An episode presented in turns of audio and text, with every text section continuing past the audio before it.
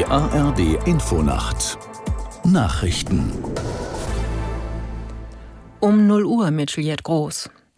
Im Gazastreifen sind beim Beschuss eines Krankenhauses nach Angaben des palästinensischen Gesundheitsministeriums mehr als 200 Menschen getötet worden. Unklar ist jedoch, wer den Angriff ausgeführt hat.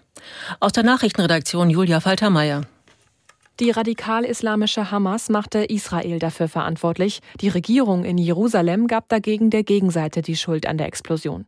Es habe sich um eine fehlgeleitete Rakete gehandelt, die die Terrororganisation Islamischer Dschihad auf Israel habe abfeuern wollen, hieß es. Palästinenser Präsident Abbas kündigte eine dreitägige Staatstrauer an und berief ein Krisentreffen ein. Zahlreiche Länder wie Iran, Ägypten, Jordanien, Katar und die Türkei verurteilten den Angriff aufs schärfste. Bundeskanzler Scholz hat andere Staaten davor gewarnt, sich in den Konflikt zwischen Israel und der Hamas einzumischen. Scholz sagte nach einem Gespräch mit dem israelischen Ministerpräsidenten Netanyahu in Tel Aviv, die Bundesregierung setze sich dafür ein, dass dieser Konflikt nicht eskaliere. Diese Botschaft habe man an jene Länder übermittelt, die in Frage kämen. Die Delegation des Kanzlers musste am Abend vor dem Abflug von Tel Aviv nach Kairo wegen eines Raketenalarms schlagartig das Flugzeug verlassen. Es wurden zwei Flugabwehrraketen abgefeuert. Die Maschine mit Scholz ist inzwischen auf dem Weg in die ägyptische Hauptstadt. Israel hat seine Staatsbürger zum Verlassen der Türkei aufgefordert. Hintergrund ist die Sorge vor Anschlägen angesichts des Kriegs mit der Hamas. Die Alarmstufe für die Türkei sei auf die höchste Warnstufe erhöht worden, teilte der Nationale Sicherheitsrat mit. Für Marokko sprach Israel eine Reisewarnung aus.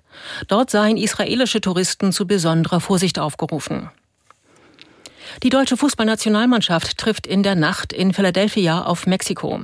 Das Spiel im US-Bundesstaat Pennsylvania wird um 2 Uhr deutscher Zeit angepfiffen. Aus Philadelphia Philipp Hofmeister. Knapp 60.000 fußballverrückte Mexikaner machen das Stadion voll und werden dafür sorgen, dass die DFB-Auswahl ein gefühltes Auswärtsspiel hat. Bundestrainer Julian Nagelsmann will personell so wenig wie möglich rotieren und mit aktivem, mutigem Fußball den zweiten Sieg im zweiten Spiel unter seiner Regie holen. England hat sich durch einen 3 zu 1 Sieg über Italien für die Fußball-EM im nächsten Jahr in Deutschland qualifiziert. Das waren die Nachrichten.